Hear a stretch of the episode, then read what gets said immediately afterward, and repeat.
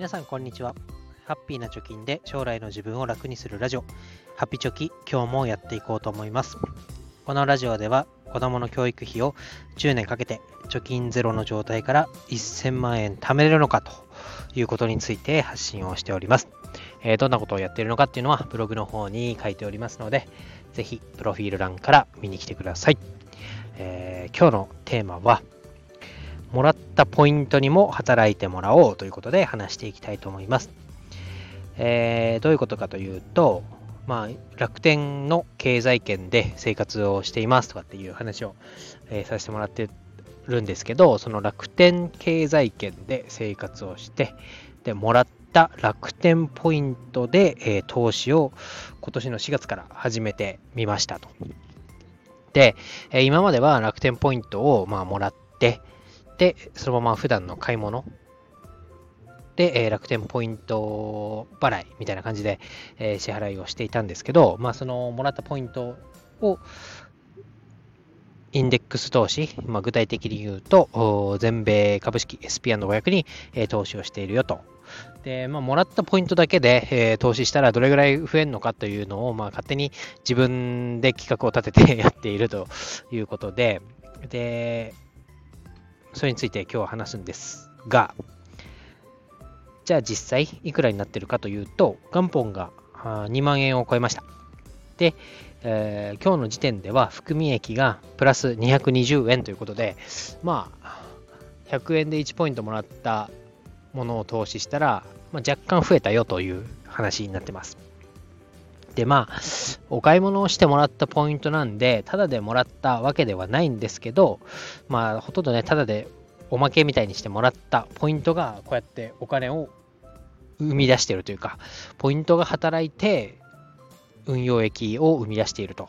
いうことは、まあ、すごいことだなと思いましたと。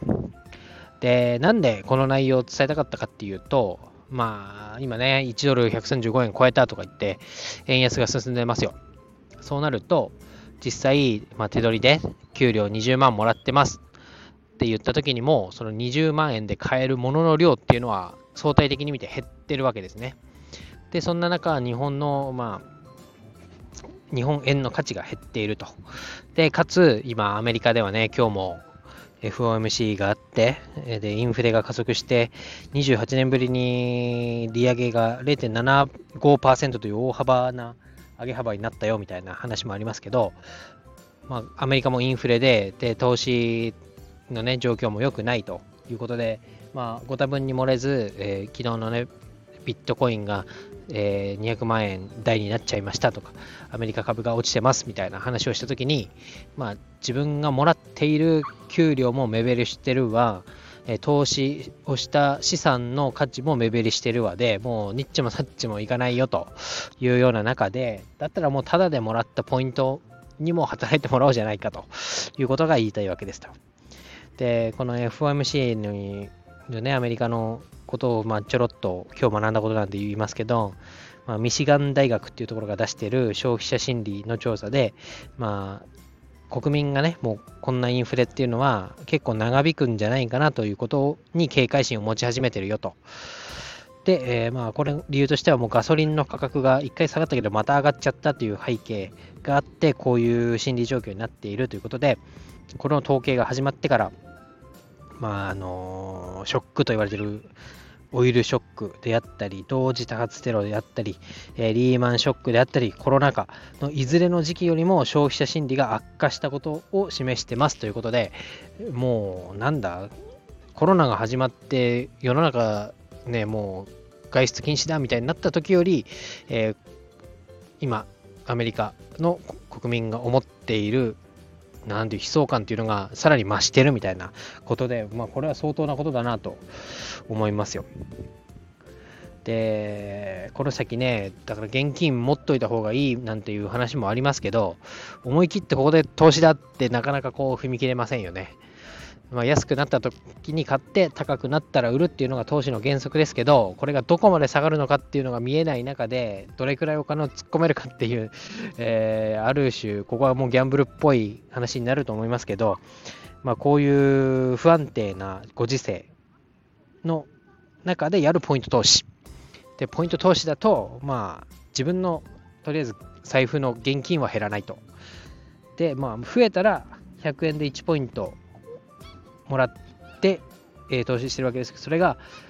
例えばね、100円で10ポイントもらったことになっちゃったみたいになったら、後から振り返ったら超お得みたいになりますね。10%オフで買えちゃったみたいな感じになるから超お得だと。還元率バグってんじゃないみたいな感じですよね。で、まあ、最悪悪くなったら、まあ、もらったポイントだからしょうがないやと思えると。まあ、悪くなると思ったら使ってるんで、悪くなると思ってないでやってるんですけど、うんで、これがね、え、果たして、うん、うまくいくのかいかないのかっていうのは分かりませんが、えー、楽天証券が運営してる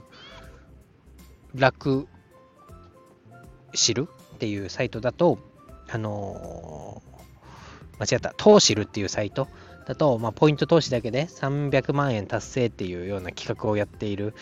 ものがありますから、ちょっとその概要リンク貼っておきます。で、投資だけで300、あ、投資だけですね、ポイント、もらったポイントだけで300万円になるっていうのはね、まあ夢があるというか、実際やってる人がいるっていうので、まあ中身としては、まあ投資信託だけじゃなくて、レバレッジかけた商品だったり、え、個別株を買って、売ったり買ったりしながら、ポイントをうまく増やしていってるんで、まあ私からしたらちょっとレベルは高いんですけど、え、これなんと11ヶ月で100、ポイントだけで300万達成したっていう例がありますから、まあ、一概にポイントも舐めちゃいけないなというふうなことは思います。で、えー、まあやり方、ポイント投資のやり方ですけど、まあ、楽天ポイントを使ってやってるもんで、楽天証券の口座がないとできないわけですけれども、まあ、ある前提で言うと、まあ、楽天の楽天市場で、まあ、お買い物をしますよと。なんか、無駄な買い物するんじゃなくて、絶対使うものとか必要なものを買いましょうと。で、その買うときにも、えー、お得なイベントの日、えー、例えば楽天スーパーセールとか、お買い物マラソンとか、0と5がつく日みたいな、なんかイベントやってる日がありますから、その時に買いましょうと。で、えー、買って翌月にポイントが付与されます。で、さっきね、お得な日に買いましょうって言いましたけど、お得な日に買っても、えー、楽天のポイントには2種類あって、えー、通常ポイントというものと、期間限定ポイントというものがあります。で、お得な時に買ったポイントというのは、期間限定ポイントの方で付与されますから、投資には使えないんですけど、まあ、どうせお金を使うのであれば、えー、投資に使えないポイントでももらっておこうということで、まあ、お得な日に買って、ポイントをもらいましょう。通常ポイントがゲットできたら、えー、楽天の証券に、楽天証券にログインをして、まあ、投資信託なり、米国株式なり、まあ、国内株式なり何でもいいですから、1ポイント1円という単位で買えますから、買っちゃいましょうと。で、私はさっき言ったように EMAX スリムの米国株式を買いましたと。で、それが2万円ぐらい貯まってますと。で、えー、ポイントで、全て利用するみたいにして買うと、もうポイントだけで自分の手出しなしで、しかも投資信託の EMAX スリムだと買い付け手数料もないので、えー、もらったポイント全てが投資にのあのテーブルに置けるというね、えー、なんともお得な感じになりますから、ぜひやってみてください。ということで、えー、ただでもらったもう同然のポイントを、まあ、運用するとちょっと増えるんで、えー、皆さんやってみてはどうですかというお話でした。ちょっといろんなね、アメリカの情勢の話だったり、どうやって買ったらいいかみたいな回り道もしましたけど、まあ、やれることはやっておこうと。まあ、お金も、もらえるお金も減って、運用している資産も減ってる中で、まあ、今仕込んでおいたものがね、将来的にバコンと、えー、増えたら、あの時やっといた自分褒めてやろうじゃないかという気分になると思うので、ぜひやっておきましょうと。で、ちなみにちなみに、えー、楽天経済圏という言葉を言いましたけど、まあ、どんなことをやってるかというと、まあ、私がやってるものとしては、えー、楽天市場で物を買う、楽天モバイルを契約する、で楽天電気とガスも契約してます。で楽天のインターネットも使ってます。で楽天銀行はもちろん使ってます。クレジットカードも楽天です。えー、であとね、えー、昨日もお話しましたけど、楽天トラベルも使うと SPU というポイント倍率がアップするので、旅行これからお盆とかね、えー、夏休みとか、えー、どっか行きたいという人はぜひ使ってみるのもいいかなと思います。あとは、えーと、フリマですね、楽天楽マというものがありまして、まあ、不要な本だったり、えー、洋服なんか売ってます。で、本もね、えー、ほとんど新品でこれ読んじゃ読んでねえんじゃねえかみたいなのが半額以下で買えることもありますから、うん、本をね、楽まで、ちょっと安く、半額ぐらいで買うっていうのも結構お得だなと思っていますので、ぜひ見てみてください。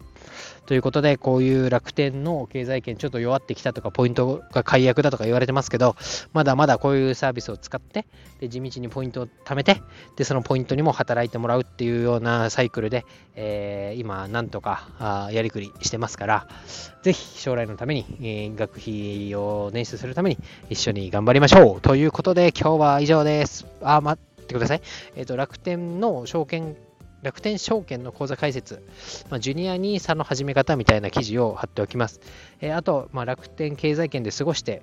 実はこんなポイントもらってますよという、えー、振り返りの記事も概要欄に貼っておきますので、ぜひ見て、えー、いいねとかコメントとかもらえたら嬉しいです。今日は以上です。バイバイ。